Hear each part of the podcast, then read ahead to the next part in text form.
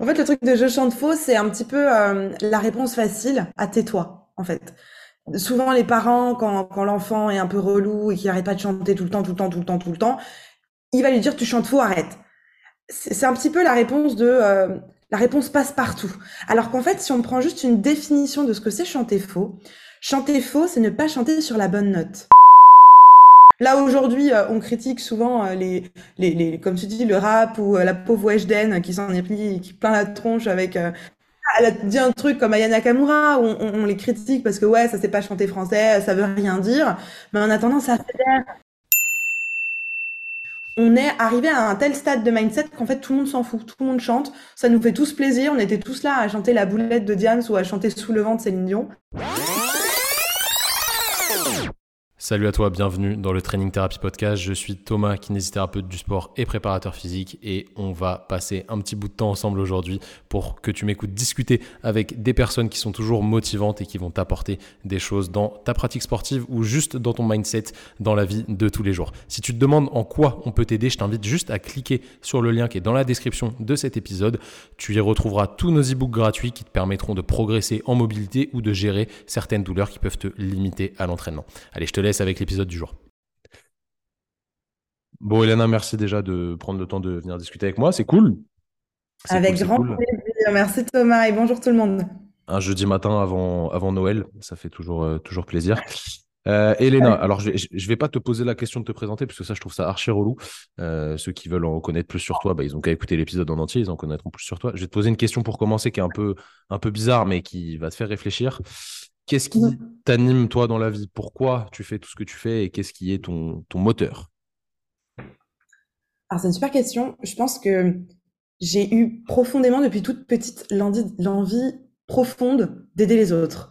J'ai commencé, euh, enfin, j'ai des souvenirs, j'avais 8 ans, euh, j'ai créé un, un, cours de solfège et j'ai donné un cours de solfège quand j'avais 8 ans à des étudiants, parce que ma mère est directrice de résidence hôtelière à Strasbourg. Et euh, j'avais euh, sur un paperboard marqué euh, cours de solfège ce soir à 18h. Et en fait, il y a des étudiants de la résidence qui sont venus en mode, il y a quelqu'un qui, je sais pas, du conservatoire, qui va venir nous donner un cours gratuit. Et je me suis pointée, j'avais 8 ans avec mes cahiers de solfège en mode, coucou, c'est moi. Donc je pense que aujourd'hui, je, je, me suis développée dans le coaching vocal parce que j'ai vraiment trouvé ma voix pour le coup. Mais j'avais envie de, je sais pas, d'aider les autres, de, de, de les aider à s'élever, de les aider à, à découvrir qu'ils ont quelque chose de plus. Et ça m'a animée depuis toute petite. Et, euh, et aujourd'hui, euh, je le fais dans mon métier du coaching vocal depuis quelques années. Mais en fait, dès que j'apprends un truc, j'ai envie de l'apprendre aux autres. En fait, je sais pas, j'ai voilà, j'ai cette, euh, je pense que c'est ça qui m'aide à me lever tous les matins. Le fait de savoir que je contribue et que. Euh, ouais. ouais. Je vois ce que tu veux dire. La, mm. la, transmission de, de connaissances que tu as, tu, tu, tu l'offres aux autres, c'est un truc qui se perd pas en plus. Ça, ça, ça se transmet et on ne te, le, on te le vole pas quand tu le transmets. Donc, ça, c'est génial. C'est assez ouf quand même. Tu, tu, te dis 8 ans. Euh, 8 ans, commencer à faire des trucs comme ça, sachant qu'au final, toi, toi, tu vas, hum, as un spectre qui est un peu biaisé parce que forcément, tu es entouré de musiciens, etc. Euh, mm. actuellement, enfin, tu es, es, entouré de gens qui sont dans la, dans la musique et dans la chanson, mais c'est quand même quelque chose qui est pas super développé en soi. Tu vois, si moi, euh, j'auditionne mon, mon entourage et je leur demande qui a déjà fait du solfège ou de la musique, bah, le pourcentage, il va être faible en vrai. Ah, Donc, euh, comment tu as commencé Comment tu t'es lancé euh, sur, ce, sur ce truc de la musique comment, ça, comment ça a commencé tout ça? Alors, quand j'étais petite, j'étais gardée par une nounou et elle arrêtait, enfin, elle m'a dit, là, plus dans les, dans les années, il n'y a pas longtemps, là, elle m'a dit Écoute, Elena, t'arrêtais pas de chanter même quand tu savais pas encore parler, tu murmurais, tu chantais des trucs. Donc je pense que je sais pas, je, suis peut-être née avec ça, avec. Euh, j'aimais bien chanter. Je chantais tout le temps.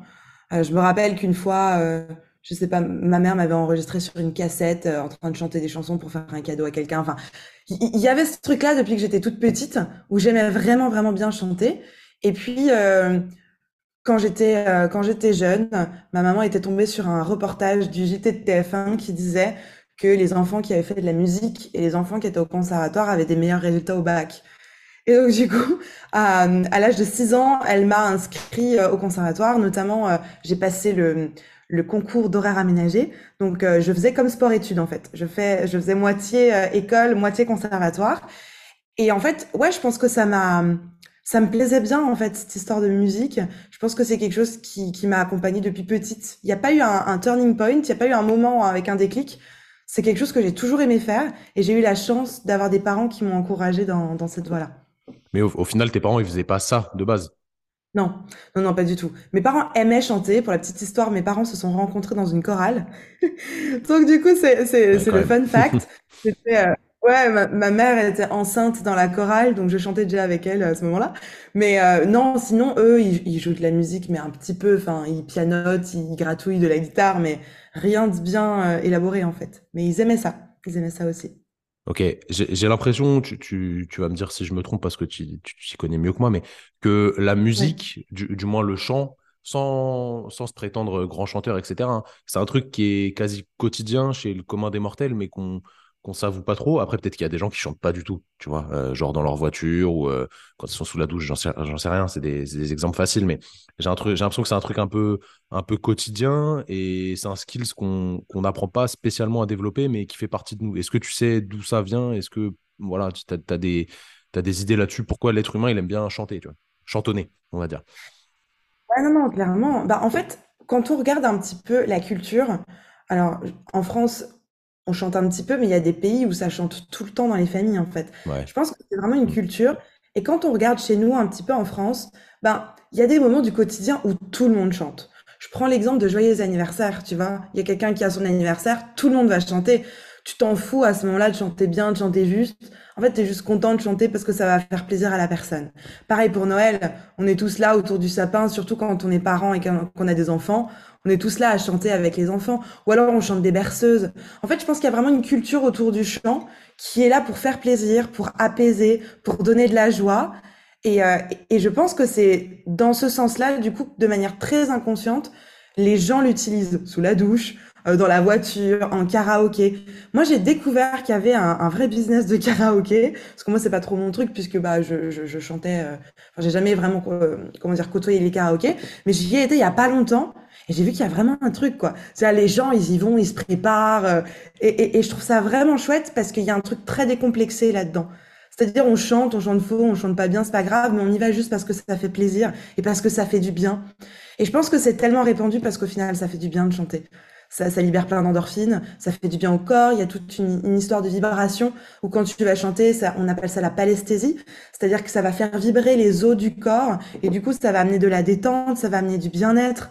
Donc, je pense qu'il y a un, un, effet euh, qui est pas qui est pas très répandu, mais qui est utilisé et qui est très inconscient.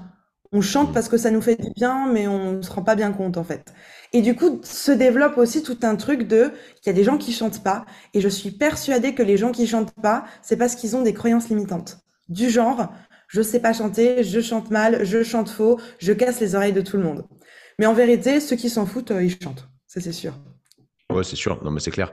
D'ailleurs, est-ce que, euh, est-ce que chanter faux, c'est, ça doit être une question qu'on te pose souvent. C'est un truc qui est euh, genre euh, irrémédiable. Tu chantes faux, t'es né comme ça, c'est mort. Tu chantes faux, tu chanteras faux toute ta vie. Ou euh, est-ce que tu es capable de, de, le travailler, de ne plus chanter faux avec du travail?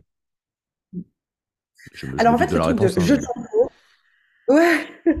en fait, le truc de je chante faux, c'est un petit peu la réponse facile à tais-toi, en fait. Souvent, les parents, quand, quand l'enfant est un peu relou et qu'il n'arrête pas de chanter tout le temps, tout le temps, tout le temps, tout le temps, il va lui dire tu chantes faux, arrête c'est un petit peu la réponse de euh, la réponse passe partout. Alors qu'en fait, si on prend juste une définition de ce que c'est chanter faux, chanter faux, c'est ne pas chanter sur la bonne note. Et très souvent, c'est tu chantes fort, ou alors tu j'aime pas comment tu chantes, ou alors euh, tu chantes n'importe comment, etc. Je me rappelle que quand moi j'étais ado, j'avais ma cousine qui chantait euh, un peu de manière théâtrale. Euh, euh, je sais pas, ça me ça me dérangeait. Son timbre de voix me dérangeait. La première euh, chose que je disais tout le temps, c'est ah mais elle chante faux. Bah non, elle chantait pas faux. C'est juste qu'il y avait quelque chose dans sa voix qui me dérangeait. Je savais pas quoi. Mais c'est quand on regarde mécaniquement ou mathématiquement, les notes étaient sur la bonne hauteur, étaient sur la bonne fréquence, etc. Donc en fait, je pense qu'il faut juste remettre un tout petit peu de lumière sur je chante faux. Chanter faux, c'est juste ne pas chanter à la bonne hauteur. Et en fait, au final, quand on regarde un petit peu tout le monde, bah, c'est très rare que quand on chante euh, euh, Petit Papa Noël, Joyeux anniversaire, etc., qu'il y ait quelqu'un qui soit complètement à côté. Si je te donne un exemple de ce que c'est chanter faux, ça serait chanter Joyeux anniversaire, joyeux anniversaire. Ça, c'est la mélodie qui est complètement déformée, en fait. Quelqu'un qui chante... Euh, alors que tu pourrais avoir quelqu'un qui chante où t'aimes pas trop le le timbre de voix, t'aimes pas la couleur de voix, comme par exemple joyeux anniversaire, un truc un peu, tu te dis, euh, oh, ça pique les oreilles quoi. Mais c'est juste, c'est juste que c'est pas joli ou c'est mhm. pour une certaine catégorie de personnes vraiment pas beau. Mais euh, c'est pas que c'est faux. J'aime bien utiliser l'exemple de, la, de, Cendrillon. Je sais pas si tu connais ce Disney Cendrillon. Bah, évidemment, euh, je, connais les Disney. Ouais, c'est la, base. On est, on est né avec ça. C'est ça. Et c'est l'espèce de cours de chant avec euh, la marâtre et ses deux filles, la Javotte et Anastasie. T'en as une qui joue de la flûte traversière et t'en as une autre qui chante en faisant chante, rossignol, chante, un truc mais insupportable aux oreilles. Tu as le, le chat qui sort et juste après t'as Cendrillon qui est en train de faire le ménage et qui chante chante, rossignol, chante, chante, rossignol, chante, un truc super beau quoi. Les deux chantent juste. Et là, je pense qu'il y a un mythe qui va se briser pour tes auditeurs parce que vraiment les deux chantent juste. Il y a juste ensuite la beauté de la voix, la, mélodiosité, l'harmonie de la voix, le, côté joli en fait de, la voix qui est différent chez les deux. Donc c'est un mythe. On peut tous chanter juste, il faut juste apprendre. Comme tout en fait, ça, ça, se travaille. Après, c'est sûr que tu as des timbres de voix qui, pour certaines personnes, vont être sympathiques, d'autres personnes vont pas aimer. Mais ça, c'est les goûts et les couleurs, je pense. C'est tout ce. Exactement. Et c'est la même chose en voix parler. T'as des gens mm. qui parlent comme ça et du coup c'est hyper insupportable parce que c'est super agressif. Et puis tu mm. t'as des gens qui vont parler comme ça avec vachement d'art. C'est c'est souvent le reflet de la personnalité, la manière dont on parle. On a un timbre de voix qui colle, avec notre personnalité. Ouais. C'est vrai, mais ça, ça se travaille aussi. Tu vois juste l'oration, le fait de j'espère que je dis pas un, mot qui n'existe pas, mais je crois que ça existe. Euh, le, fait de, de s'exprimer correctement pour être audible et bien transmettre ton message. Ça se, ça se taffe aussi juste sur un discours normal, tu vois, si tu donnes un cours ou un truc comme ça sans forcément chanter, ça se travaille et c'est vachement intéressant, je trouve, pour euh, apprendre justement à communiquer, sachant que c'est quelque chose qui est extrêmement important pour l'être humain. C'est ce qui nous a fait évoluer, euh, évidemment, ça c'est mon côté fan d'anthropologie qui parle, mais c'est ce qui nous a fait évoluer et dominer, entre guillemets, la planète, même si euh, on est plus bête que certains animaux, je pense, mais euh, bref, ça nous a fait vraiment évoluer. Je pense que la parole est quelque chose de, très important qu'on néglige peut-être beaucoup aujourd'hui, à l'heure où on parle moins, parce qu'on envoie plus de messages, on envoie plus de mails, plus de textos, etc. On voit de moins en moins de personnes, mais ça se travaille et hum, c'est pas négatif en soi. Il y a, peut-être certaines personnes qui vont dire ouais, mais tu travailles ta voix, tu fausses un petit peu qui tu es. Non, c'est juste que c'est un skills comme un, comme un autre, moi je pense, tu vois. En fait, justement, je pense qu'il y a deux choses. Dans l'art oratoire, euh, on a, juste pour revenir sur ce que tu disais avant, le, verbal et le non-verbal. Le mhm. verbal, qu'est-ce que c'est? C'est la phrase. C'est ce que tu vas écrire dans ton discours sur ta feuille. Et le non-verbal, ça va être ta posture, ta gestuelle, ça va être ton intonation, ton timbre de voix, etc. Et je trouve ça justement super intéressant de bosser ça. Et je comprends les personnes qui disent non, non, moi je veux pas bosser sur ma voix parce qu'après ça va être fake. Pourquoi? Parce que je vois énormément d'entrepreneurs qui veulent en mettre plein la vue. Tu sais, c'est les mêmes ceux qui ont les grosses montres, les, les costards un peu trop trop serrés et qui te promettent euh, de faire un million en deux jours. c'est les mêmes. Hein. Eux, ils ont le package, le package du cliché et qui vont avoir une voix comme ça. C'est toi aussi, machin. Et c'est fabriqué en fait. Et du coup, c'est super fake parce que eux, pour le coup, ils ont une voix fabriquée. Et qu'est-ce que c'est une voix fabriquée? C'est une voix qui est complètement déconnectée de toute émotion et du coup déconnecté de toute authenticité. Donc en fait, le petit tips là-dedans, c'est que si vous voulez avoir une voix authentique, mais pour autant euh, avoir plein de possibilités, de couleurs, de spectres, et avoir une voix du coup qui soit pas très monotone, parce que c'est c'est ça le problème. On a peur d'avoir une voix monotone, une voix qui est tout le temps la même et qui va endormir les gens. Mhm. Là, le but, c'est de développer justement toutes ces facettes de sa voix, d'explorer le potentiel de sa voix, tout ce qu'on est capable de faire. C'est la même chose en sport. C'est comme si ah bah non, euh, pour une femme c'est souvent ça. Je pas envie de travailler les pecs parce que sinon euh, je vais ressembler à un mec et alors Manodou, c'est pas trop le but quoi. Pareil, j'ai pas envie de développer les bras. Euh, moi je veux développer les cuisses abdos fessiers. Je pense que ça on te le dit souvent. J'ai pas envie de développer le reste. Mm. Mais c'est pas pour autant que tu vas ressembler à. Enfin voilà, ça, se gère. Se dose, ça se dose, ça se gère. Et voilà, je pense qu'il faut pas tomber dans l'extrême non plus. Et c'est la même chose avec la voix. Au contraire, je pense qu'il faut explorer tout ce qu'on est capable de faire. La même chose en sport. Il faut explorer un petit peu euh, les capacités musculaires qu'on peut avoir. Et puis après, doser en fonction de ce qu'on aime et ce qu'on a besoin et ce qui nous ressemble en fait. Carrément. Trouver, trouver sa voix au final, hein, tu l'as dit tout à l'heure, mais c'est le, ça, ça, va avec, la, la, métaphore est bonne. Euh, si je reviens sur un terme un peu plus technique, alors on n'en a pas parlé en, en face à face quand on les fois où on s'est vu, mais moi je suis vraiment un, grand fan de musique depuis que je suis tout petit. J'ai fait du solfège, etc. Euh, parce que pareil, mes parents, bon, moi je viens d'un d'un milieu où euh, voilà, je pouvais vite euh, vite me faire engrainer à l'école par des par, mes potes. Donc, euh, ils, m'ont mis à faire de la musique pour que justement je sois un petit peu déconnecté de ça. Ça me plaisait pas au début parce que c'était forcé, tu vois. On, me forçait à le faire, mais au final, ça m'a appris quand même pas mal de choses. Euh, je, suis un vrai fan de musique. Alors, on n'écoute sûrement pas le même style de musique, mais je, suis vraiment, moi, c'est obligé que je passe au moins une à 10 heures par jour, soit avec mes AirPods, euh, soit sur ma chaîne IFI à écouter de la musique. C'est obligatoire pour moi, c'est vraiment un, besoin. Quand tu parlais de hauteur tout à l'heure, mmh. de de voix. Comment tu pourrais l'expliquer à des gens qui n'y connaissent vraiment rien d'un point de vue, euh, bah, d'un point de vue musique et euh, d'un point de vue note Je ne sais pas comment l'expliquer parce que moi j'aurais beaucoup de mal à vulgariser ça. Des fois j'essaye d'expliquer à Simon parce que lui il n'y connaît rien du tout, euh, mais j'ai vraiment du mal à, le vulgariser, tu vois. En fait, c'est et ça va être intéressant pour les personnes qui nous écoutent parce que je pense que c'est des personnes qui justement utilisent utilisent leurs muscles, travaillent un petit peu euh, le, sport et tout ça. Et en fait, c'est super en, corrélation. C'est-à-dire que il y a trois, on a plusieurs, comment dire, on a décomposé les hauteurs euh, dans la voix par trois termes qui sont l'aigu, dans le haut, le, même, alors je dis dans le haut de la voix, mais ça peut être sur le haut du piano, ça peut être sur le haut du violon.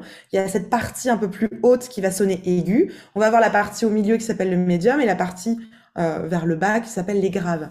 Donc si je te chante par exemple une phrase dans les trois hauteurs pour qu'on puisse entendre, puis je le ferai aussi en voix parlée après, on aurait, je sais pas moi, allez on prend un truc de, de, de saison. Si je chante All I want for Christmas is you, ce sera plutôt dans les graves. Je vais aller dans les médiums. All I want for Christmas is you, ici dans les médiums. Et ensuite dans les aigus. All I want For Christmas is. Un truc comme ça, par exemple, dans les aigus. C'est trois hauteurs différentes. Pareil, on voit parler. Je peux très bien parler avec une voix très très grave. Je peux aller parler un peu plus dans les médiums, ce qui est un peu plus le quotidien. Ou alors aller chercher un truc vachement dans les aigus, qui n'est pas très utilisé en voix parler au final. On, travaille plutôt dans les graves et dans les médiums. Et, euh, et en fait, le rapport avec euh, l'énergie, avec les muscles, c'est que plus on veut aller dans les aigus, plus il va falloir engager de l'énergie plus on veut aller, euh, voilà, plus on veut aller haut, plus on veut aller chercher des notes aiguës, même en voix parler, plus il va falloir engager le corps, engager de l'énergie. Et nous, ce qu'on utilise le plus euh, dans la voix parlée et dans la voix chantée, c'est le transverse. C'est le muscle principal euh, de notre système de soutien. Dès qu'on veut aller chercher un peu plus de hauteur, on va solliciter le transverse, notamment. Ouais, bah c'est le, muscle le plus profond des, des abdos, c'est lui qui permet de, bah, d'envoyer de l'air au final. Enfin, de, c'est ça, exactement. entre autres. Euh, c'est intéressant hein, parce que ça fait vachement de, de lien avec euh, tout le travail musculaire, justement, chose que les, gens peut-être se doutent qu'il y, a un, y a un travail musculaire à faire, même de relâchement au final, parce que si tu, si tu crispes au niveau euh, de la mâchoire, au niveau du cou, etc., bah forcément, tu as plus de mal à, à exprimer. Tu as vu, je, je, connais deux, trois trucs. Hein. Ouais, carrément. ouais, et ça, ça c'est intéressant. Ouais, et c'est la fameuse position de forçage. Hein. Tu vois, moi, mes abonnés me demandent le plus souvent, mais Elena, comment je fais pour pas forcer? Et ça, c'est quelque chose, du coup, je pense, qui vient de l'héritage du sport. Parce que les gens ont compris, je pense que c'est un peu, euh, comment dire, inconscient, que quand tu vas aller dans les aigus, comme quand tu veux crier ou appeler quelqu'un au loin, tu as besoin d'énergie. Tu vas jamais appeler quelqu'un à l'autre bout de la rue en faisant Hé, hé, hé. Tu vas forcément mettre euh, plein d'énergie à faire Hé Et tu vas appeler quelqu'un euh, de l'autre bout de la rue. Et en fait, c'est assimilé à euh, un, un, choc d'énergie tout d'un coup. Je vais donner une espèce d'impulsion, comme un choc électrique, une espèce de gainage tout d'un coup de et je vais aller faire mon son. Le problème, c'est que quand tu restes comme ça en espèce de, de verrouillage ou quand tu restes figé comme ça sur une contraction, c'est exactement ce que tu disais avant, tu vas avoir des parties qui vont se crisper, comme la mâchoire et la gorge. Le problème, c'est que si tu chantes en étant crispé de la mâchoire et de la gorge, tu vas forcer. Et le forçage amène à de la fatigue vocale, amène à une voix qui se casse et amène à du coup de la récupération ou du, un problème sur quelques jours après pour continuer à chanter. Et quand je vois souvent dans l'univers du sport, les, euh, les, les, personnes dans l'haltérophilie ou tu sais en train de soulever des, larges, enfin des, lourds poids, on voit souvent le, on voit souvent ce, ce son là de je fais un son en même temps où je, je lève euh, mon poids euh, pour, je sais pas, m'aider à exprimer la douleur, etc. Mais le problème, c'est que ça fait super mal à la gorge. Et souvent, je sais pas si tu as déjà remarqué, mais les grands champions d'haltérophilie, ils ont une voix complètement pétée, en fait. Parce qu'ils ont une voix un peu comme ça, à force. Parce qu'ils ont tellement forcé sur la voix en, en levant euh, les poids, en soulevant, en soulevant de la fonte, si je peux dire ça comme ça, que du coup, ils ont une voix complètement, ouais, abîmée. Parce que quand tu quand, tu serres au niveau de la gorge, on a les muscles constricteurs. C'est les trois mhm. muscles constricteurs de la gorge qui vont nous aider à créer un conduit sain pour le, larynx, le larynx qui monte notamment quand, on déglutit. Et en fait, ces trois muscles constricteurs, quand ils serrent beaucoup trop le larynx, les cordes vocales vont plus pouvoir vibrer correctement. Et c'est là qu'elles vont se créer des bleus, si je schématise un petit peu ce qui se passe. Donc, euh, très clairement, absolument d'accord avec ce que tu dis, il faut faire super attention au moment où on contracte, que ça soit une contraction saine et qu'il n'y ait pas de tension ni au niveau du visage, de la mâchoire, ni de la gorge, et qu'en fait la contraction qu'on fait au niveau du transverse, elle soit pas figée, mais qu'il y a un vrai mouvement. Mhm. Tu parlais de relâche. Il y a vraiment ce mouvement à créer entre je relâche mon ventre, je vais avoir un, petit moment d'inconfort parce que je relâche complètement mon, mon, ventre et ça fait un petit peu un gros ventre, un ventre un peu ballonné. Et ensuite, je ramène mon nombril vers la colonne vertébrale sur un mouvement fluide grâce au mouvement de mon transverse, mais je vais pas d'un coup sec. Parce que si je vais d'un coup sec, je vais avoir ce mouvement de verrouillage et je vais me faire mal en fait. Ok. Bon, il y a plein de, plein de trucs techniques au final. Hein. C'est pas que juste euh, chanter pour chanter. Il y a beaucoup de travail, évidemment, mais comme tout. Euh, qu'est-ce qu'ils viennent chercher les gens qui te contactent pour euh, soit apprendre à chanter, soit mieux chanter? Je sais pas, je pense que tu as différents types de, de personnes. est, mm. Qu'est-ce qui ressort la plupart du temps? Est-ce que c'est des gens qui chantent déjà et qui veulent perfectionner? Ou est-ce que c'est des gens qui ont juste envie de, de se mettre à chanter tu vois? Alors j'ai les deux profils. J'ai plein de profils en fait, c'est vachement éclectique. J'ai euh, des débutants qui, à qui on a dit tu chantes pas bien, à qui on a dit tu chantes faux, à qui on a dit le chant c'est pas pour toi, et qui du coup euh, sont un petit peu passés à côté. Ils aimeraient bien chanter, ils chantent euh, comme tu disais pour eux dans la voiture ou sous la douche, mais il n'y a pas vraiment de, comment dire, ils osent pas en fait tellement chanter. Et en fait, je, je je leur dis que ben il y a juste à travailler. ils viennent chez moi justement pour apprendre des bases et pour vraiment euh, venir travailler autant la technique vocale que le mindset. Ça, je pense que toi, tu dois le bosser beaucoup aussi en sport, le mindset, parce que selon moi, c'est ce qui fait la moitié du boulot en fait.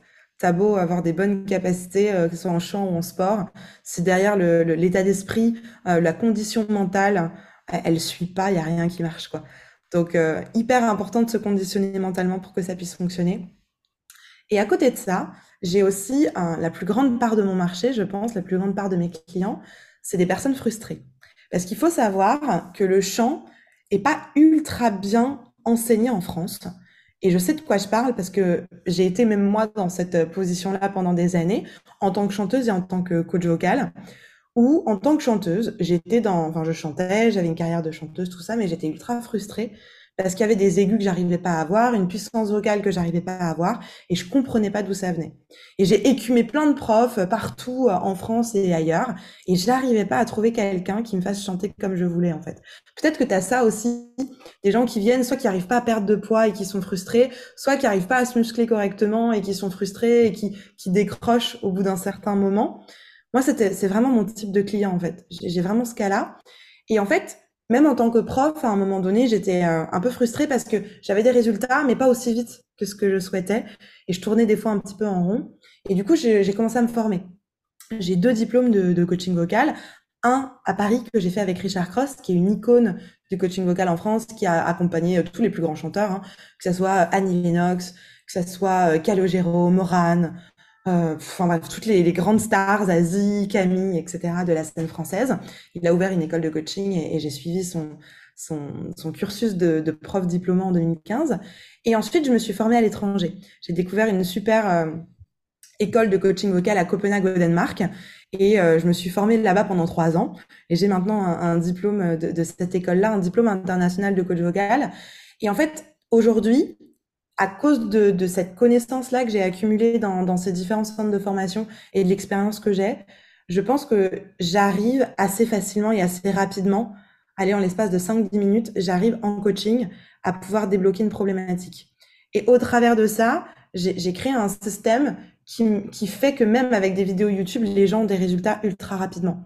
Et je pense que du coup, ça a apporté vraiment un besoin à ce marché des, des, chanteurs avancés qui sont soit amateurs mais qui ont envie d'aller plus loin, soit des semi-professionnels, soit même des pros qui étaient dans une espèce d'impasse comme moi je l'étais pendant des années. Et, euh, et, qui grâce à euh, ces différentes techniques que j'ai ramenées et qui sont pas très connues en France, bah, apportent des vraies solutions, des vrais euh, comment dire des, des, des vraies solutions logiques à comment se place la voix, comme ce que je t'ai dit avant. Ben, euh, c'est très carré. Il y a euh, l'aigu, le médium et le grave. Tu mets plus en plus d'énergie. L'énergie, c'est quoi? C'est le transverse. Et il faut faire attention de ne pas forcer, sinon tu n'y arrives pas. quoi. Tu vois, il y a un truc très précis. Alors que le chant, tu vas au conservatoire, c'est hyper imagé. La prof va te faire chanter des vocalises pendant 45 minutes où tu reproduis juste à l'oreille ce qu'elle, elle fait sans explication.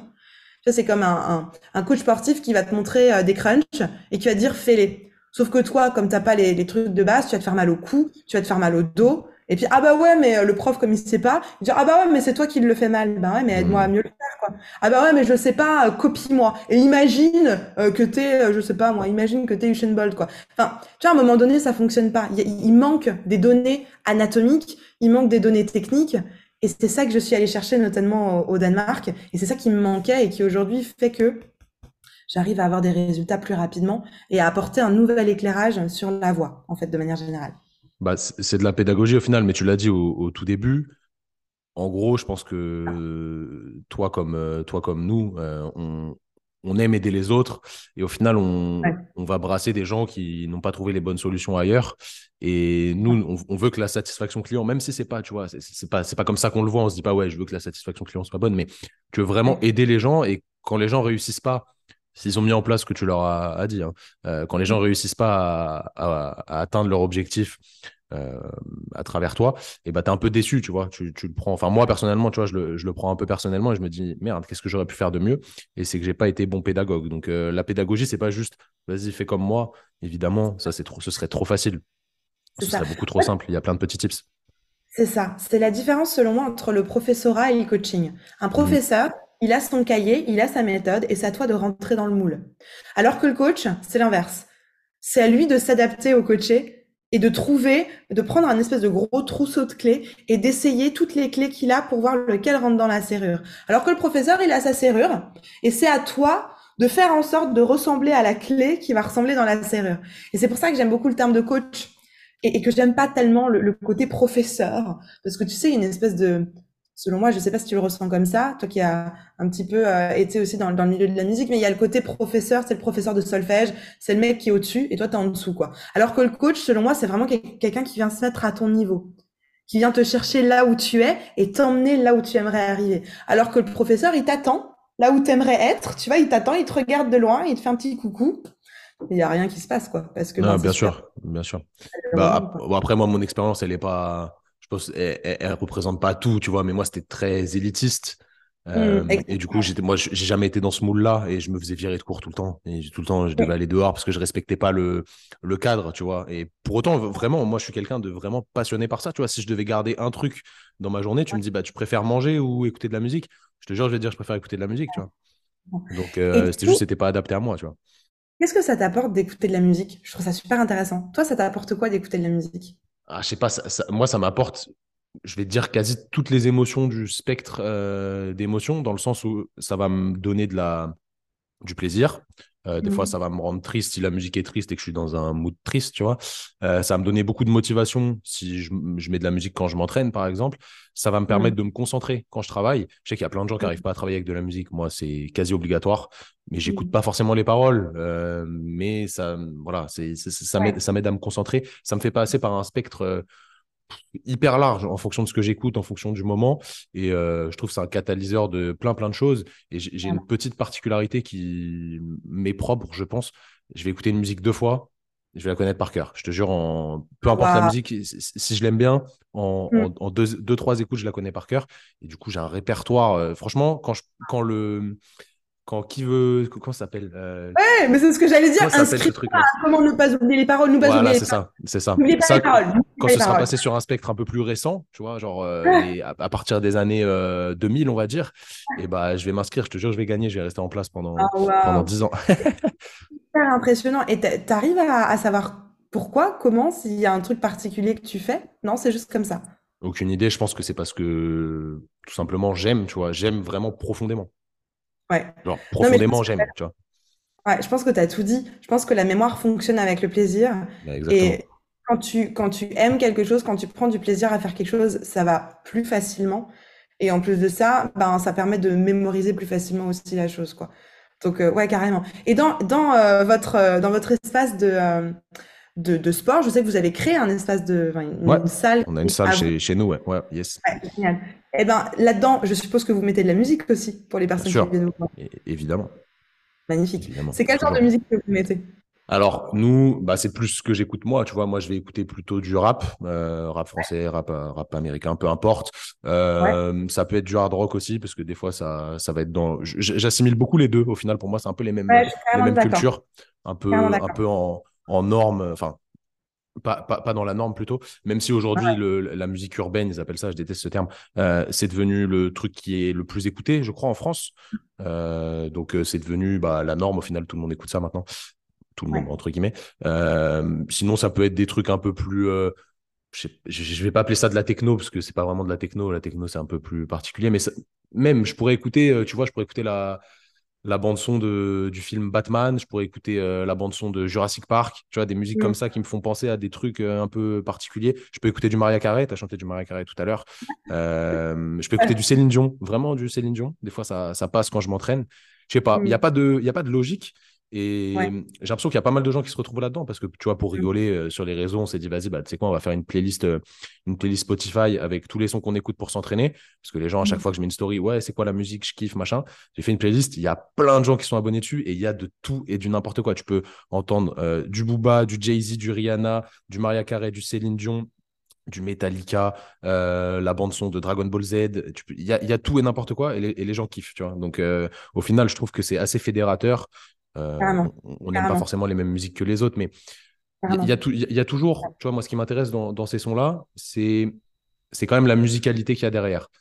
Mm. Tu, peux être amateur de rap ou pas, je ne sais pas si tu aimes bien ça, là n'est pas la question, mais il y a toujours quelque chose, il y a une émotion qui est distribuée via la musique. Tu vois, par exemple, moi, j'aime pas trop le, bon, c'est plus trop à la mode, mais le slam, vraiment les, les, mm. les paroles style rap, mais sans musique derrière, sans instrumental. Ça, j'aime pas. Tu vois, même si le discours, il peut être cool, ça ne me parle pas du tout parce qu'il n'y a pas cette mélodie derrière. Donc, euh, je pense que c'est plus ça qui m'attire qu'autre chose. Je pense qu'au final, le fil rouge de tout ce que tu as cité, c'est qu'au final, il y a quand même une espèce de, comment dire, d'énergie, de, motivation derrière. Mmh. C'est-à-dire que tu peux trouver euh, une espèce de, que ce soit chez Maria Carey ou chez Céline Dion ou dans du rap, il y a cette énergie-là de motivation. Et enfin voilà, tu mettrais pas euh, London Grammar. Hein, je sais pas si tu connais London Grammar, mais c'est une espèce de truc un peu dépressif où euh, pendant si tu fais du sport avec Grammar, voilà, Adèle, c'est juste pas possible quoi. Parce que t'as il manque l'espèce de, de, feu énergétique. D'ailleurs, tu mets du David Guetta, euh, ça fonctionne quoi, parce que hmm. ça, donne, ça, donne, la motivation. Et je pense que au final, ça va être le fil rouge. Et je pense qu'effectivement, quand tu fais du sport, et moi je sais que c'est la même chose, quand je fais du sport, j'aime bien me mettre une musique qui va me mettre dans une émotion et dans un mood, qui va me mettre dans un état où euh, ça va m'aider à me mettre des, des, coups de pied aux fesses quand j'ai juste pas envie ou quand j'ai envie de lâcher. On se rend compte que finalement la musique va nous pousser à, à continuer à aller euh, au bout de nos, de nos retranchements, va nous vraiment nous permettre d'aller jusqu'au bout. J'ai aussi une playlist spéciale sport avec que des musiques comme ça un peu euh, un peu ouais, Ça marche bien ça, ça marche bien. Ouais, ça marche vraiment bien. Et comme tu le disais, simplement parce qu'il y a une symbolique derrière et parce qu'il y a de l'émotion. Mm. Comme quoi, du coup, euh, au final, et c'est ce qu'on retrouve, tu vois, quand, quand euh, l'entraîneur de, de l'équipe de France va les remotiver à la mi-temps, c'est la même chose. Il va donner de l'énergie, il va donner de la motivation, il va donner ce coup de pied aux fesses euh, qu'on peut retrouver parfois dans certaines musiques qui vont nous motiver, soit à travailler, euh, soit à aller faire une séance de sport, soit je ne sais quoi, quoi. Donc, ouais. Mais tu vois, c'est vraiment un des trucs les plus fédérateurs qui existent en soi, parce que je, te reprends l'exemple, la, la Coupe du Monde vient de finir ils, écoutaient tout le temps une musique suite, suite aux victoires en boucle, tu vois, et ils célébraient dessus. Euh, c'était Feed from Desire, je crois, un truc un peu plus, un peu vieux. Et pareil, si, tu, tu, mets ça dans, dans, le quotidien des gens, genre, je sais pas, tu es à un mariage, il va toujours y avoir de la musique après, les gens vont danser, ils vont communier autour d'un son et tout. C'est un truc qui est fédérateur et il y a peu de choses comme ça en vrai dans, dans notre quotidien. C'est clair et puis c'est universel. C'est mm. universel, tout le monde le chante. Tu vois, moi j'habite aux États-Unis, j'étais dans le dans le taxi l'autre fois, j'entendais le gars chanter sur du Maître Gims quoi. Et j'étais là genre et je dis mais vous comprenez les paroles? Il me dit ah, pas du tout, mais j'aime bien cette chanson. Je trouve ça fou parce que en fait la musique c'est un langage au-delà de juste euh, les paroles c'est un langage, euh, comment dire, inconscient, avec mm. des où les personnes font passer des messages juste par l'intonation de la musique, la hauteur de la musique, la mélodie, la rythmique, etc. Et je pense justement que c'est ça. Et, je suis d'accord avec toi. Moi, j'ai du mal aussi avec le slam parce que en fait, le slam, t'as beau avoir un petit piano derrière, tu prends Grand Corps Malade, t'as un petit piano, etc. C'est une musique ou c'est un style de musique que, que tu écoutes, euh, comment dire, qui est plutôt dans une dynamique de méditation.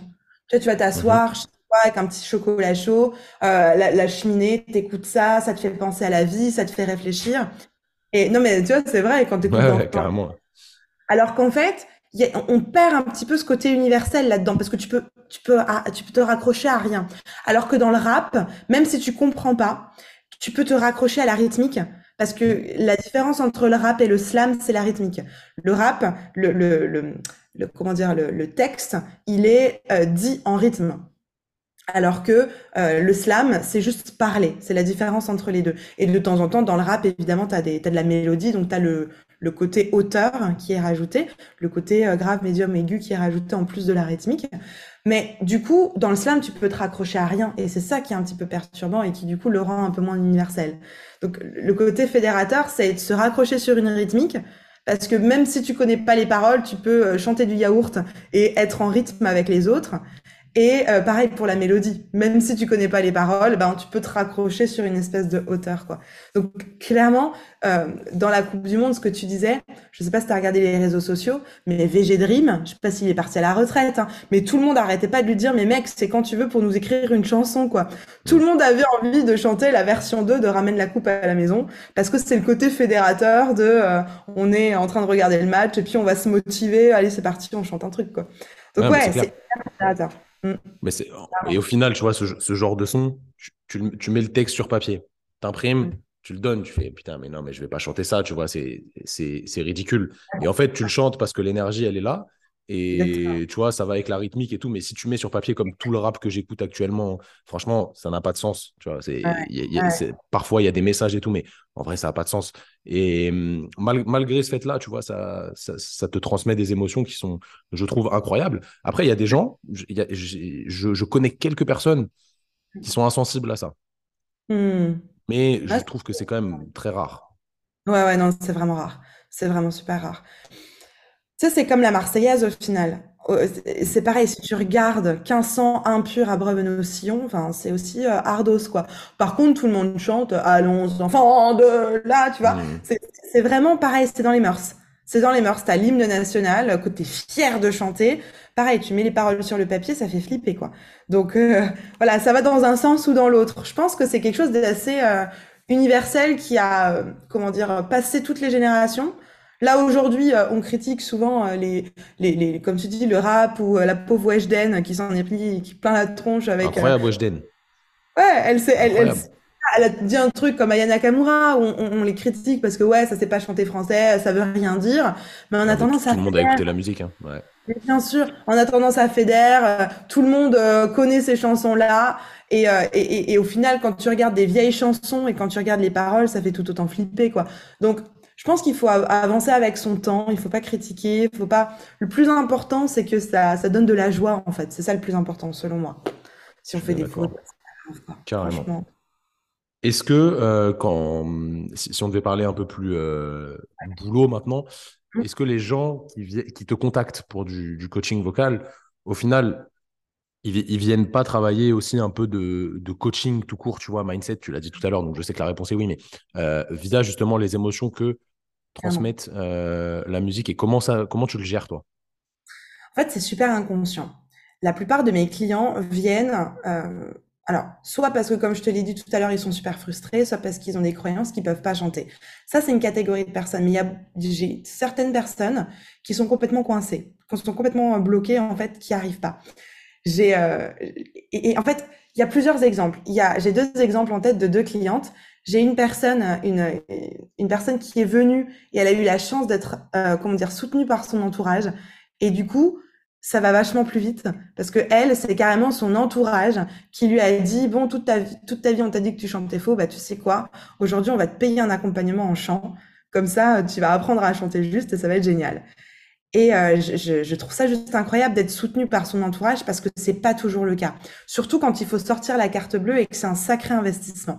Parce que mais c'est pas essentiel de chanter, n'importe quoi. Tu sais, les gens pensent même pas que c'est possible d'apprendre à chanter. Donc, investir sur sa voix, c'est un sacré truc. C'est mais n'importe quoi. Tu vas pas mettre cet argent-là euh, pour euh, investir sur ta voix pour apprendre à chanter. C'est nul. Donc, il y a beaucoup de gens, j'ai beaucoup de, mes coachés qui le disent même pas à leur entourage qui vont chanter parce que, euh, ouais, l'entourage soutient pas, quoi. Donc, j'en ai certains où l'entourage soutient et c'est génial et d'autres où l'entourage soutient carrément pas, quoi. Et, euh, et du coup, j'ai plusieurs personnes, j'ai une personne en tête là. Elle est venue me voir parce qu'elle me dit écoute Léna, euh, j'ai la voix coincée. J'arrive pas à chanter. J'arrive pas à chanter. Je, je, il y a rien qui sort, c'est juste l'angoisse quoi. Et en fait, euh, elle, elle était venue pour un accompagnement de technique vocale, pour que je lui dise, bah écoute, pour que ta voix sorte, il va falloir euh, travailler d'abord sur l'accollement de tes cordes vocales, ensuite on va travailler sur le système respiratoire, le système musculaire, etc., pour, comment dire, travailler mécaniquement sur l'instrument. Sauf que, si l'instrument n'est pas accordé, ça sert à rien de travailler de la technique dessus. Je prends l'exemple d'une guitare. Avant, de jouer sur une guitare, n'importe quel guitariste te le dira, il va prendre ce qu'on appelle un accordeur, il va l'allumer, il va faire ding ding ding, et ensuite il va tourner l'espèce de petit bitonio qui est euh, au bout du manche de la guitare pour accorder la note et être sûr que ça sonne juste.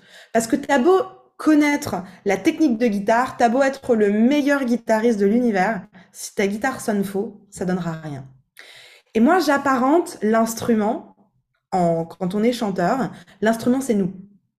C'est nous l'instrument. Il n'y a pas un instrument externe. La voix, les cordes vocales, elles sont à l'intérieur. Le larynx, il est à l'intérieur. Le système respiratoire, comme on disait tout à l'heure, euh, c'est le transverse, c'est les poumons, euh, c'est le, diaphragme. Ensuite, on a euh, tout le système de résonance, la case de résonance de la voix. Ça va être le pharynx, la bouche, le nez, la petite capacité qu'on a dans les lèvres, etc. Donc en fait, on est notre propre instrument. Et ce que je dis toujours à mes clients et à mes coachés, c'est avant d'apprendre à, faire quelque chose sur l'instrument, on va déjà l'accorder l'instrument. Et comment on accorde l'instrument? On se libère. C'est très dev perso. On se libère de toutes les choses qui fonctionnent pas. Et au final, je pense que c'est la même chose en sport. C'est quelqu'un qui veut apprendre à faire des crunchs ou apprendre à faire une planche, alors que ben on lui a toujours dit qu'il devait cambrer le dos parce que euh, c'était plus joli. Les filles, c'est souvent ça. On doit cambrer et on doit euh, gainer. Sauf que ben, pour certains, euh, certaines positions de sport, ça peut pas fonctionner parce que ça va faire mal. Donc il y a tout un système de réapprendre qu'est-ce que c'est la normalité, réaligner en fait tout avant d'apprendre les nouvelles techniques pour être sûr que ça marche. Et cette coachée, euh, on a été euh, faire un, un exercice tout au démarrage que j'appelle la forteresse, qui va chercher au plus profond de toi-même quelle est la chose qui t'enferme, qui t'empêche de toi te libérer, mais de libérer ta voix. Et en fait, elle s'est rendue compte, quand on a fait la forteresse, que c'était euh, j'ai pas le droit de faire du bruit. Et en fait, je dis mais ça sort d'où ça? Et elle me dit bah en fait, mon père détestait quand il y avait du bruit à la maison. Donc en fait, même quand on, quand on se disputait avec ma sœur, mon père était anti-conflit, il nous envoyait dans la chambre, il devait pas y avoir de bruit. Dès qu'on riait ou dès qu'on chahutait, il devait pas y avoir de bruit. Et en fait, je dis bah c'est pour ça que ta voix est bloquée. Il n'y a pas besoin de faire euh, trois mois de technique vocale. J'ai dit, c'est pour ça que ta voix est bloquée. Et donc, en fait, on a retravaillé là-dessus, sur le fait qu'elle devait s'autoriser à elle-même de faire du bruit. Et en fait, il y a une symbolique derrière ça, de faire du bruit. De faire du bruit, ben, de, comment dire, d'être validé par les autres, de partager mon opinion en public, c'est ça faire du bruit. De déranger, c'est ça faire du bruit. C'est souvent dans un groupe, on dit ah bah non, je vais pas dire ce que je pense parce que si je dis ce que je pense, ça va déranger, ça va faire du bruit. Donc du coup, je vais rester à ma place. Ben non, en fait, faites du bruit. Dites les choses qui sont peut-être complètement à l'opposé de ce que le groupe pense, mais c'est pas tellement grave. Au contraire, ça va confronter les autres, ça va les amener à réfléchir. Mais voilà, il y a toute cette symbolique en fait de ce que tu disais, de, partager ses émotions, de les vivre, etc. Donc il y a toute cette première partie pour moi qui est juste indispensable, d'accorder l'instrument, d'oser aller confronter ce qui fonctionne pas, les croyances limitantes qu'on a, les schémas limitants qu'on a. Et une fois que ça s'est libéré, aujourd'hui, euh, cette fameuse coachée, elle chante à tue-tête, elle fait des conférences, enfin c'est juste un truc de fou, quoi. Parce qu'on a d'abord euh, comment dire, accordé l'instrument, elle a ouvert son instrument, et ensuite, je lui ai appris à le maîtriser, cet instrument. Hmm. Ah, c'est grave intéressant. Pour tous ceux qui sont intéressés d'ailleurs par ce que tu fais, je mettrai tous les, liens euh, de ton site, etc., ta chaîne YouTube, ton, ton ah, Insta. on, reparlera, on reparlera Instagram après. Euh, dans la description, normalement, vous pouvez cliquer maintenant sur les, sur les plateformes de podcast. Mais en fait, tu vois, nos, nos, nos, deux univers, ils se rejoignent dans le sens où, pour la plupart des gens, pour le commun des mortels, chanter ou faire du sport, c'est pas un truc qui est professionnel, c'est pas un truc qui est rémunérateur. Donc c'est une passion, un hobby, si on peut dire, euh, qu'on fait à côté de son taf et qui te permet justement en fait d'être avec toi-même et d'être euh, en, voilà dans l'instant présent entre guillemets, de, de, ressentir certaines émotions et de se détacher un peu du du mmh. quotidien et de, et de tout ce que ça implique. Donc c'est vraiment intéressant au final parce que ça amène quelque chose qui est plus intérieur que juste chanter. Parce qu'il y a forcément quelqu'un qui va chanter mieux qu'un autre ou moins bien, etc. Mm. Mais ce n'est pas trop l'axe de comparaison qui est important là-dessus. C'est plutôt la façon dont, dont, tu ressens les choses et ce que ça t'apporte. Ouais, et je pense que le point commun entre le sport et la voix, c'est le dépassement de soi. C'est-à-dire que dans les deux disciplines, le but, c'est de se dépasser. On arrive avec nos capacités, ce qu'on pense être nos capacités, et en fait, on se rend compte qu'on est capable de bien plus. Je sais pas si tu as eu l'exemple, mais j'en suis certaine de quelqu'un qui est arrivé dans, dans, ton studio, dans ta salle d'entraînement, qui dit oh bah moi, euh, ouais non, euh, un gainage, allez je tiens 30 secondes. Et au final, avec un petit peu d'entraînement, tu te rends compte que la personne peut tenir une minute, une minute et demie, quoi, peut doubler, voire tripler son temps. C'est le dépassement de soi. Et je pense que nos deux disciplines vraiment apprennent ça. Et du coup, j'aimerais savoir ce que tu en penses aussi là-dessus, mais ça amène une vraie estime de soi ça nous, ça permet en fait d'amener de la confiance, d'amener de l'amour de soi parce qu'on se dit waouh, je suis pas si nul que ça en fait, et d'avoir une autre image de soi, une image de ah ben non, je suis pas le dernier de la classe, mais moi aussi je suis capable de me dépasser. Je sais pas ce que tu en penses de ça. Ouais, bien sûr. Ce genre de cas? Ouais, après, après, je trouve que pour nous, pour, pour mon cas à moi, c'est encore plus facile parce qu'aujourd'hui faire du sport, c'est devenu euh, voilà, c'est devenu un peu la norme. Tout le monde fait un peu de sport à son niveau, tu vois, mais les gens se sentent moins juger de faire du sport. Peut-être que quand ils arrivent dans les salles de sport, je sais pas, c'était un peu en surpoids et tout. Au début, tu te sens un peu regardé, alors qu'en fait, tu te rends compte que les gens, ils en ont rien à foutre de, du fait que tu sois en surpoids ou autre. Mais c'est un peu plus normal de faire du sport. Chanter, je pense que le fait de prendre la liberté de chanter et de se dire, vas-y, je m'en fous du regard des autres, je chante, je fais mon truc.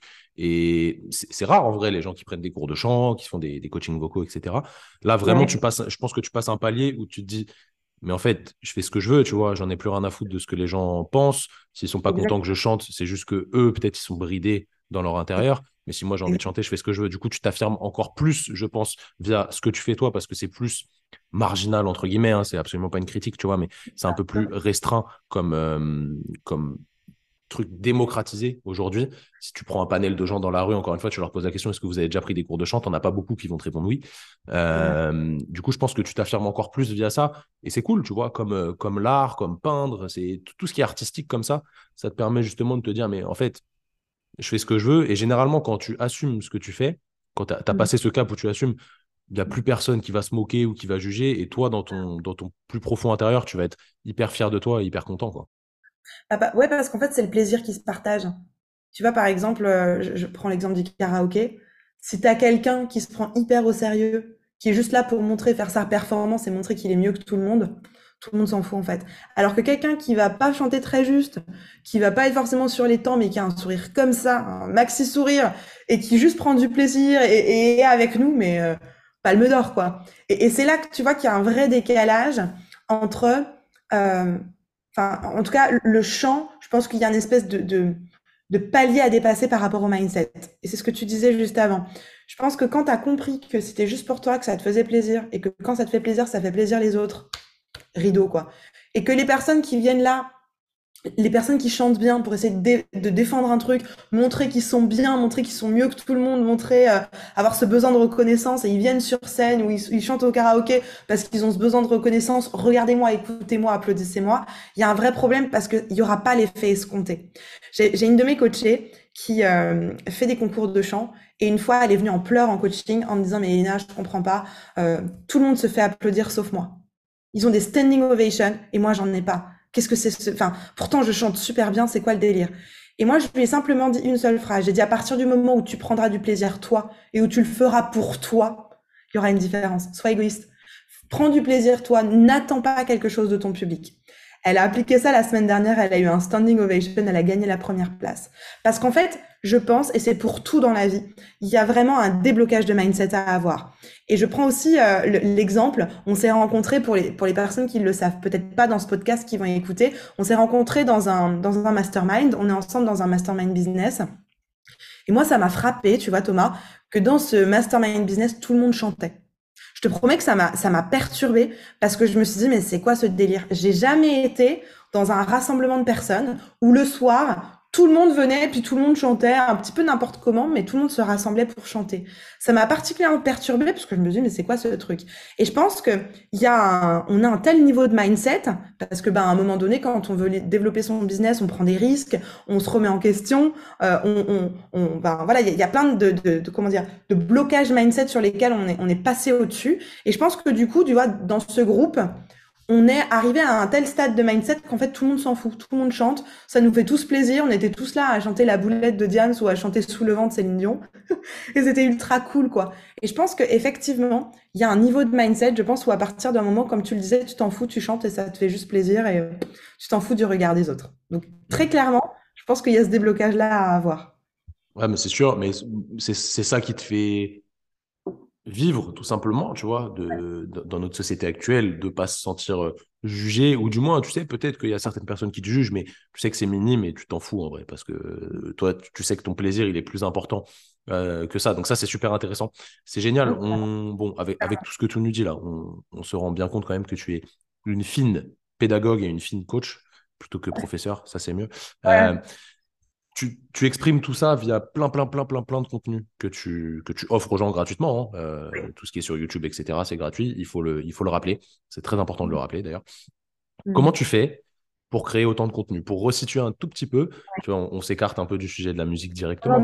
euh, pour ceux qui ne savent pas, bon, déjà, allez vous, allez vous abonner à la, à la chaîne d'Elena sur YouTube. Tu as publié tous les jours une vidéo sur YouTube. Je ne sais pas si tu continues à faire tous les jours là. On continue à faire tous les jours, ouais. Après, toi, tu triches, tu comptes les shorts comme une, comme une vidéo, mais moi, je compte pas comme. Non, Alors, euh, tu as, publié tous les jours. comment tu fais pour les, les créateurs de contenu qui nous écoutent? Parce qu'il y en a pas mal. Pour mm. être aussi productive, ça, c'est assez impressionnant. Euh, je me reconnais là-dedans parce que voilà, nous aussi, on publie tous les jours, mais sur des plateformes différentes. Euh, comment tu fais? Comment tu t'organises? Parce que tu taffes à côté, tu fais pas que faire des vidéos YouTube. comment tu fais ça? Alors aujourd'hui, juste pour reprendre le fil, aujourd'hui, euh, bon, j'ai une équipe qui m'aide, mais on est présent du coup sur euh, TikTok, Insta, Facebook et YouTube. Et sur ces plateformes-là, on publie une fois par jour, sur toutes les plateformes. Alors, on va remonter juste à la jeunesse de l'histoire. J'ai ouvert mon business en 2013. Euh, je sortais du bac, j'avais mon bac euh, frais en poche, parce que je crois qu'on est de la même année, on est de 94 tous les deux. Exactement. Team 94.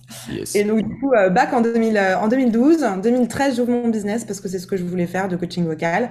Et euh, j'ai du coup gardé mon business pendant sept ans en local à Strasbourg, dans la ville où j'habitais en France, la ville où, où, je suis née.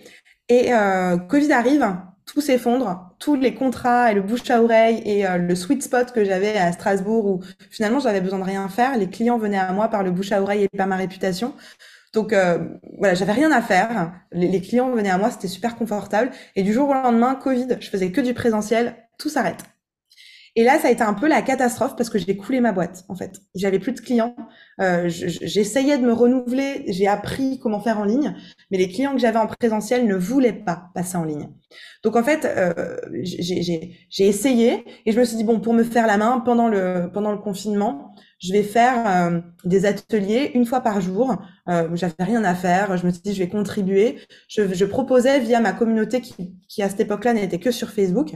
J'ai proposé un atelier tous les jours gratuit euh, sur euh, sur Zoom pour bah, que les gens puissent apprendre à chanter, etc. Et en fait, j'ai eu des inscriptions. J'ai eu 200 inscriptions en une heure pour ces pour ces ateliers gratuits. Et je me suis dit, trop stylé, quand après je vais lancer mes petits coachings euh, individuels payants, ben, ça va marcher, quoi. J'ai eu zéro vente. Zéro. Pourtant, c'était 30 euros les 30 minutes. Hein. C'était vraiment bas, bas de chez bas. Rien du tout. J'ai même essayé de lancer euh, du coaching de groupe à 10 euros la séance. J'avais personne qui s'inscrivait. Donc là, je me suis dit, bon, ok, chaud, chaud, chaud. Les gens sont là pour du gratuit et il n'y a plus personne qui est là pour du payant. Donc ça m'a fait un peu mal et je me suis dit, bon, comment je vais faire pour euh, remonter ma boîte? Euh, surtout que le chant, bah, en présentiel, pendant très longtemps, on n'a pas pu le faire parce que, spoil alerte, quand tu chantes, tu craches sur la personne. Alors ça se voit pas, mais c'est plein de petits postillons même quand on parle, tu vois. Donc du coup, pour Covid, c'était pas du tout euh, Covid-proof. Donc du coup, c'était très compliqué de pouvoir continuer à le faire. Donc, euh, il a fallu trouver une solution et j'ai réfléchi, réfléchi, réfléchi et je me suis dit, mais Elena, est-ce que à la place de faire des, des ateliers tous les jours sur Zoom, tu pourrais pas enregistrer ce que tu dis? Comme ça, en fait, tu le mets sur YouTube et puis en fait, les gens viennent juste se servir, puis c'est là. Ils, ont juste à venir visionner la vidéo plutôt que de le faire entre quatre murs sur Zoom avec un petit groupe de personnes. Bah autant, pareil, le faire une fois, puis le mettre sur YouTube, comme ça les gens vont se servir. Et de là m'est venue en fait l'idée de faire une chaîne YouTube. Donc du coup, je me suis formée, j'ai acheté une formation. Et dans la formation, le, coach, qui est Alexandre Cormon, le, coach numéro un en, en love coaching euh, sur YouTube, disait, bah, si vous voulez percer, c'est une vidéo par jour. Moi, j'étais pas du tout dans la perspective de faire une vidéo par jour. C'était il y a deux ans. Je me rappelle encore, j'étais pendant la période de Noël. J'étais en train de manger sa formation et de me former. Et là, j'ai eu un gros fou rire en mode non, mais pas du tout, en fait. Une vidéo par jour, oubliez-moi, c'est pas du tout pour moi. Et puis, bah, à un moment donné, je me suis quand même dit, bon, Elena, t'as envie que ça marche. T'as envie de réussir. À un moment donné, donne-toi les moyens. Enfin, c'est du mindset, hein. Il y a pas de, il y a, y a pas de solution. Si tu veux que ça marche, donne-toi les moyens. Donc, euh, janvier 2021, donc il y a bientôt deux ans, je tourne 60 vidéos en 10 jours. Donc je tourne 6 vidéos par jour en 10 jours. Et je me dis, euh, bon, bah let's go, on y va. Et février, euh, fin, fin janvier, je prépare euh, mes miniatures, je fais mes montages, je fais mes descriptions, etc. Fin février, le 22 février exactement 2021, je lance ma chaîne YouTube, je lance ma première vidéo. Au bout de 4 jours, donc je publie une vidéo par jour, au bout de 4 jours, j'ai ma première cliente. Et là, je signe mon accompagnement. À l'époque, c'était un accompagnement euh, individuel sur trois mois à 1700 euros. Moi, c'était complètement fou. Je signe ça. Et je pense qu'en fait, quand tu vois que le système fonctionne, quand tu as le feu aux fesses, parce que moi, à ce moment-là, j'avais déménagé en Italie. J'étais dans un petit studio de 17 mètres carrés où j'avais pas de chauffage. Je pense que quand tu as le feu aux fesses, tu travailles. Et je pense que pourquoi ça a fonctionné et comment je fais euh, pour, euh, euh, produire autant de contenu, c'est qu'à un moment donné, je sais pourquoi je le fais. Je sais pourquoi je le fais. Je sais que ça me rapporte aujourd'hui de l'argent. Je sais que ça m'a permis de développer mon entreprise et qu'à un moment donné, on n'a rien sans rien. Et que j'ai développé aussi un système de batching qui fait que j'arrive à être efficace dans ma production. Je, vais en parler évidemment juste après. Mais là, pour te donner un exemple, lundi, mardi, j'ai mon vidéomaker qui est venu. On a tourné ensemble 50 vidéos en deux jours. C'est juste un système de batching en fait. Et quand tu sais quand tu as ce système-là en place, tu arrives à produire du contenu de manière efficace. Et donc, ouais, là, depuis le 22 février, on a publié une vidéo par jour sur YouTube. On arrive bientôt aux 100 000 abonnés. Je pense qu'on va les, passer là début janvier. 100 000 abonnés, 3 euh, millions de vues en euh, presque deux ans sur YouTube. Donc, c'est juste une question de bien s'organiser et de savoir pourquoi tu le fais. Parce que quand tu sais pourquoi tu le fais, il n'y a pas de problème. Tu le fais. Je pense que c'est important. Je suis bien d'accord. Euh, c'est assez impressionnant. Je me, retrouve là-dedans, mais les, gens me prennent pour un ouf, tu vois. Mais je me retrouve pas mal là-dedans. Moi, je peux tourner beaucoup de vidéos en une journée. Il faut juste après pouvoir s'organiser pour monter, parce qu'en vrai, tourner, ça va. Monter, c'est un peu plus chiant. Quand tu es accompagné, c'est quand même mieux, mais au début, tu fais les petites mains, hein. tu, fais le, tu fais le taf euh, tout seul. Moi, c'est ce que je continue à faire sur pas mal de contenu. Je monte tout seul. Euh, des fois, je délègue, ça, ça va vraiment dépendre. Mais c'est quelque chose qui se fait bien, encore une fois, quand tu as tout dit, hein, quand on sait pourquoi on le fait. Si on le fait juste pour le faire, et qu'il n'y a pas trop d'intérêt derrière, que ce soit un intérêt business ou pas, hein, euh, là n'est pas la question. Euh, c'est pas. Faut que le pourquoi soit fort.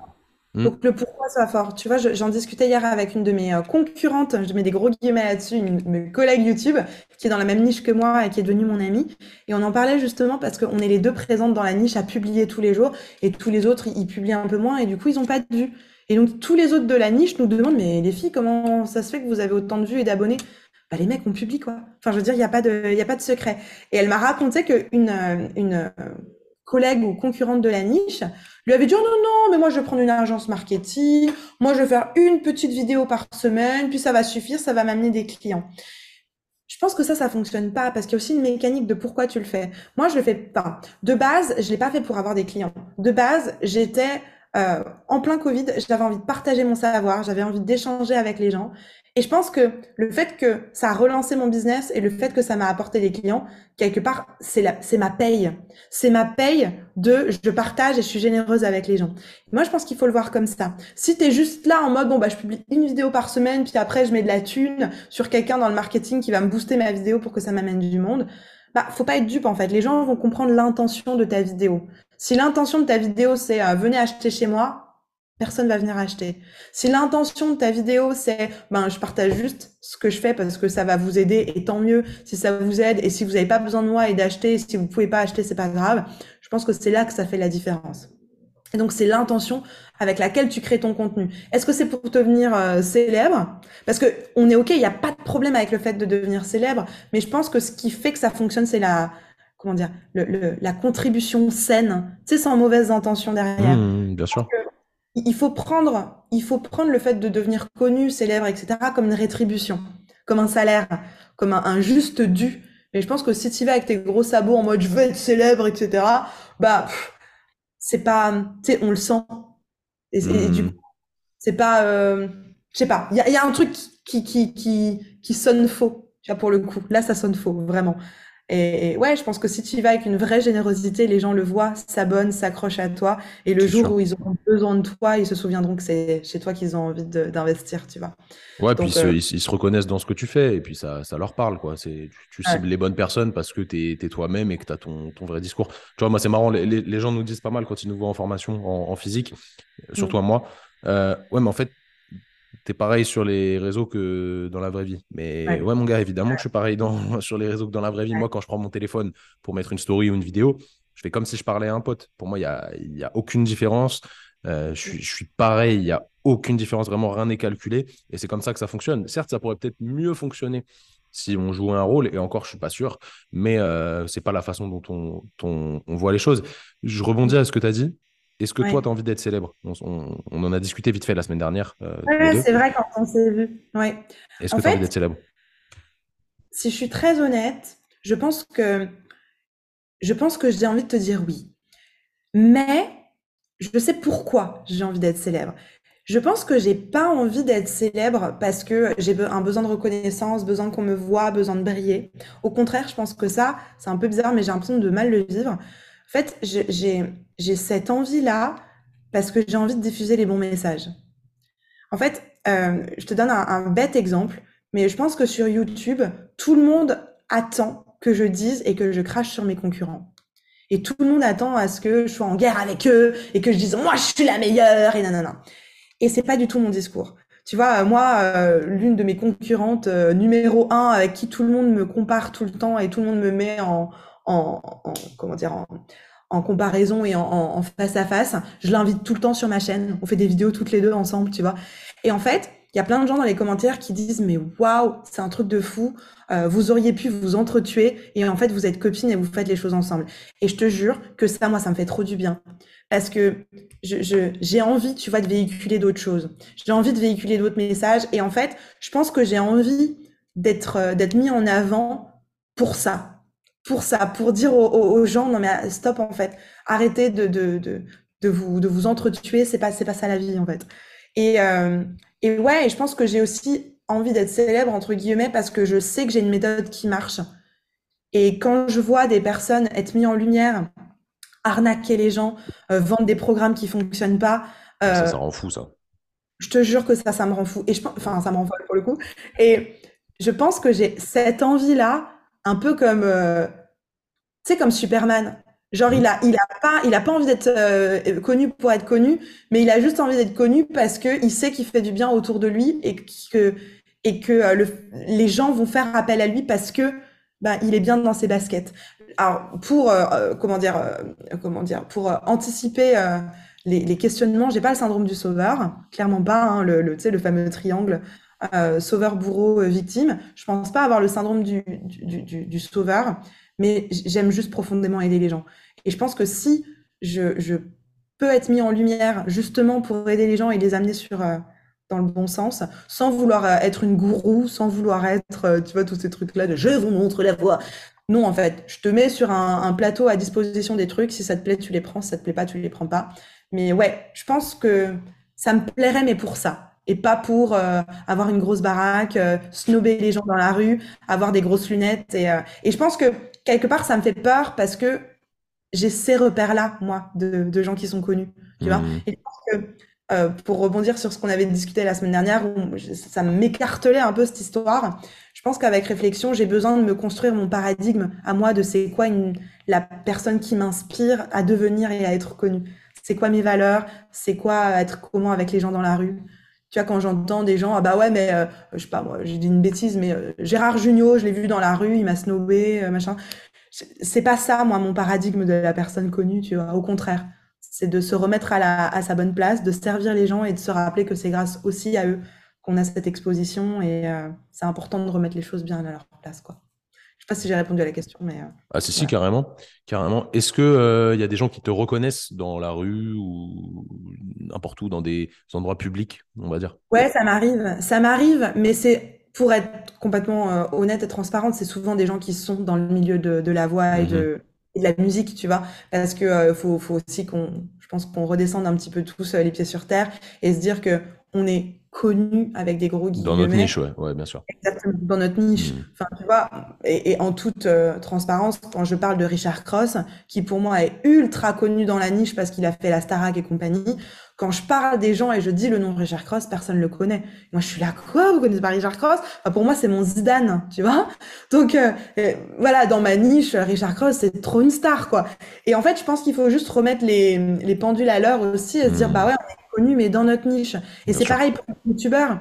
Tu sais, il y en a qui sont connus, mais dans leur niche de youtubeur, dans leur niche d'humour, dans leur niche de react, dans leur niche de, je sais pas, euh, tu vois, je prends, euh, je prends Poppy, je sais pas si tu la connais sur TikTok, qui goûte plein de choses. Bah, moi, je la connaissais pas il y a trois semaines, et c'est quelqu'un qui m'en a parlé. Et en fait, c'est une TikTokeuse, je crois qu'elle est aussi sur YouTube, qui euh, fait des tests sur Instagram où elle mange, elle, elle teste gustativement des choses et elle donne son avis.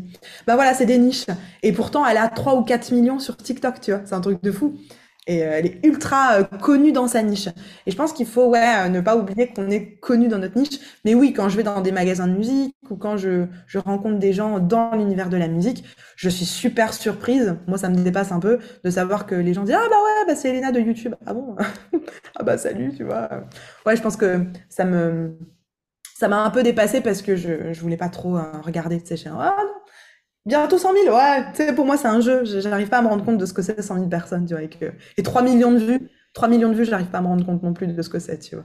T'as bien résumé, ouais. T'as bien résumé le, le c'est un jeu. Tu vois, pareil, mm. nous, la semaine dernière, il y a un de mes anciens collègues qui m'envoie un message. Ouais, les gars, énorme, vous êtes bientôt à, à 50 000 abonnés sur Instagram, etc. Je dis, ouais, mais c'est rien, tu vois. Enfin, je dis, c'est rien. Et lui, il me dit, mais tu te rends pas compte, c'est énorme. Et en fait, je me dis, si j'avais vu ça il y a trois ans, j'aurais dit, ouais, 50 000, c'est énorme. Aujourd'hui, 50 000, pour moi, c'est c'est pas fictif parce que les gens, on, en voit pas mal en vrai, tu vois, quand on, quand on fait des formations présentielles. Euh, mais c'est un jeu, quoi. C'est rien. Mm. C'est un chiffre. Tu vois, pas, dans la vraie vie, je vois pas 50 000 personnes par jour, tu vois. Complètement. Et puis c'est aussi pour décomplexer nos auditeurs là du podcast et dire mais en fait on est des gens comme vous. On a aussi des peurs, on a aussi des croyances, on a aussi des jours où ça marche pas, il y a aussi des jours où on n'est pas motivé. Euh, voilà, c'est, non, c'est, pas vrai. Moi, je suis toujours motivé là. C'est faux. ok, d'accord. pour moi. non, mais voilà, c'est un chiffre et je pense qu'il faut juste, euh, comment dire, voir ce chiffre comme un, investissement et un, travail qu'on a fait. C'est comme quand tu. Ouais, c'est quand plus tu ça, ouais, t'as raison. Tu vois, quand, quand, tu passes sur l'autoroute, en tout cas chez moi en Alsace, dans, dans ma terre d'origine, quand tu passes sur l'autoroute, tu vois les champs de maïs. En fait, c'est la même chose. C'est comme euh, ben, le, l'agriculteur qui dira ah, bah, dis donc, tu as beaucoup de maïs, toi, cette année. Ben ouais, parce que j'ai semé, parce que j'ai arrosé, parce que je suis passé dessus et j'ai mis de l'engrais. Et c'est la même chose pour des communautés. En fait, des communautés, c'est ça. Faut, faut pas se leurrer. C'est pas parce que euh, tout d'un coup il s'est passé un truc. C'est juste parce qu'on a travaillé dans ce sens-là. On a mis des stratégies en place. On a, on sait quoi faire pour faire grandir une communauté. Et c'est pour ça qu'on en a une aujourd'hui. Donc tout ça aussi pour dire à nos auditeurs, c'est quelque chose qui vous, qui vous donne envie bah, en fait, il y a juste à travailler et vous pouvez vous aussi faire grandir une communauté sur, sur Instagram, sur YouTube. C'est pas un truc réservé à une élite, quoi. Il suffit juste d'avoir une, d'être passionné suffisamment et de vouloir suffisamment partager avec, euh, avec un groupe de personnes ce qui vous anime et ensuite de mettre en place des stratégies, mais c'est carrément accessible, quoi. Donc, euh, C'est clair, c'est clair.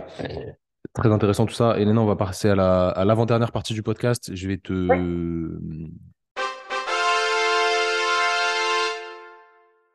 faire une liste de valeurs. Ça va être intéressant pour toi, je pense, même si tu te, te connais déjà, mais ça va, ça va rejoindre pas mal de choses. Je te fais une liste de valeurs. Tu dois m'en garder trois parmi toutes celles que je vais te citer. Donc, soit tu notes sur ton téléphone, soit tu notes sur un papier, peu importe, comme tu veux. Je vais essayer de pas trop, trop t'en donner. Ah, bah, et tu, tu, me gardes les trois vraiment qui te parlent le plus. Et c'est pas facile comme, euh, comme test, mais si jamais mm. tu as du mal, ben, tu prends celle qui réunit les autres. Euh, ça va être plus simple pour toi. Tu es prête? Je suis prête. Allez, let's go. Ambition, amour, attention, authenticité, autonomie, bienveillance, combativité, créativité, efficacité, équilibre, excellence, exemplarité, famille, franchise, générosité, humour, liberté, justice, pédagogie, performance. On arrive bientôt à la fin, t'inquiète pas. Sincérité, travail. Et je vais te mettre en dernier tolérance. Si tu devais m'en garder trois parmi toutes celles-là, lesquelles tu garderais? J'ai envie de toutes les garder déjà pour commencer. c'est jamais facile. Euh, alors, c'est super drôle parce qu'il y a deux valeurs que tu as citées qui sont euh, dans mes valeurs d'entreprise. C'est l'efficacité et l'excellence. Parce que dans l'efficacité et l'excellence, on peut mettre le travail, on peut mettre la justice, on peut mettre la liberté, euh, on peut mettre, on peut mettre, on peut mettre la générosité parce que pour moi, une excellence, c'est quelque chose de généreux. On peut mettre tout ça. Euh, on peut mettre l'autonomie aussi, parce que quand tu es efficace, c'est que tu as réussi à être autonome. Donc ouais, je garderai efficacité et excellence parce que ça fait vraiment partie de mes valeurs euh, depuis toujours. Et je garderai en dernier, euh, alors le, dernier que j'ai dans mes valeurs d'entreprise, c'est la valorisation, le fait de valoriser l'autre, de le mettre en avant, puis de se rendre compte de sa valeur. Mais du coup, là, je vais garder... Je vais garder authenticité. J'hésitais entre ambition et authenticité, mais en fait, je pense que pour euh, être, euh, pour, euh, en fait, pour obtenir le résultat que tu veux dans ton ambition, il faut que tu restes authentique. Et pour moi, c'est, je pense que c'est plus fort de rester authentique que d'avoir de l'ambition. Parce que de l'ambition sans être authentique, pour moi, ça fonctionne pas. Donc ouais, je garderai l'authenticité qui est ultra importante. On en a parlé tout à l'heure pour la voix, pour connecter avec les gens, pour rester soi-même. Et je pense que tu réussis quand tu restes toi-même. Je ne sais pas si toi, tu as vécu ça aussi, mais quand tu essayes de faire comme quelqu'un, d'imiter quelqu'un, d'être quelqu'un d'autre, ça fonctionne pas. Donc ouais, authenticité, efficacité et excellence. Je garderai ça. Magnifique, magnifique, ça me va. Ouais, mais franchement, tu es, une des plus efficaces dans... depuis ah, le temps que, je fais le podcast. C'est un truc obligatoire à la fin, tu es une des plus efficaces euh, parmi tous les gens que j'ai Ouais, ça fait ouais, partie. Bien sûr. Moi, j'aime bien tac, tac, tac, tac, tac. Ça va, c'est on est clair, on est là. Bien sûr. Après, c'est des valeurs sur lesquelles euh, tout le monde pourrait mettre, tu vois, dire oui, ça, me parle. Mais ce qui est important, c'est la façon dont tu les définis et tu l'as très bien dit. Et de toute façon, généralement, tes propres valeurs sont celles de ton entreprise quand tu es le, le, vrai fondateur. Ça, va souvent avec. Euh, certes, c'est un petit peu plus professionnel, donc il y a, y a, des trucs qui peuvent être un petit peu différents, mais euh, généralement, ça, ça, se ressemble vachement, donc très très intéressant. On va passer à la toute dernière partie qui va être un peu plus, un peu plus light, un peu plus facile. Je vais te proposer deux choix. Mhm. Je, vais te mettre deux trucs en concurrence.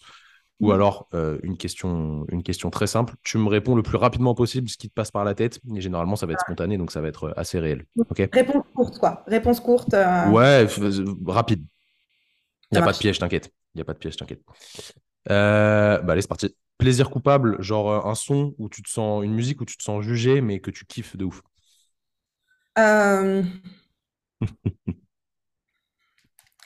Euh, euh, qu'est-ce que. Céline Dion, c'est pas tout le monde, tout le monde kiffe ou tout le monde kiffe Céline Dion, ouais. Bah, ah, à peu près, ouais. Euh, plaisir coupable, une musique qui, un peu, qui a un peu la honte. c'est pas facile, c'est pas facile.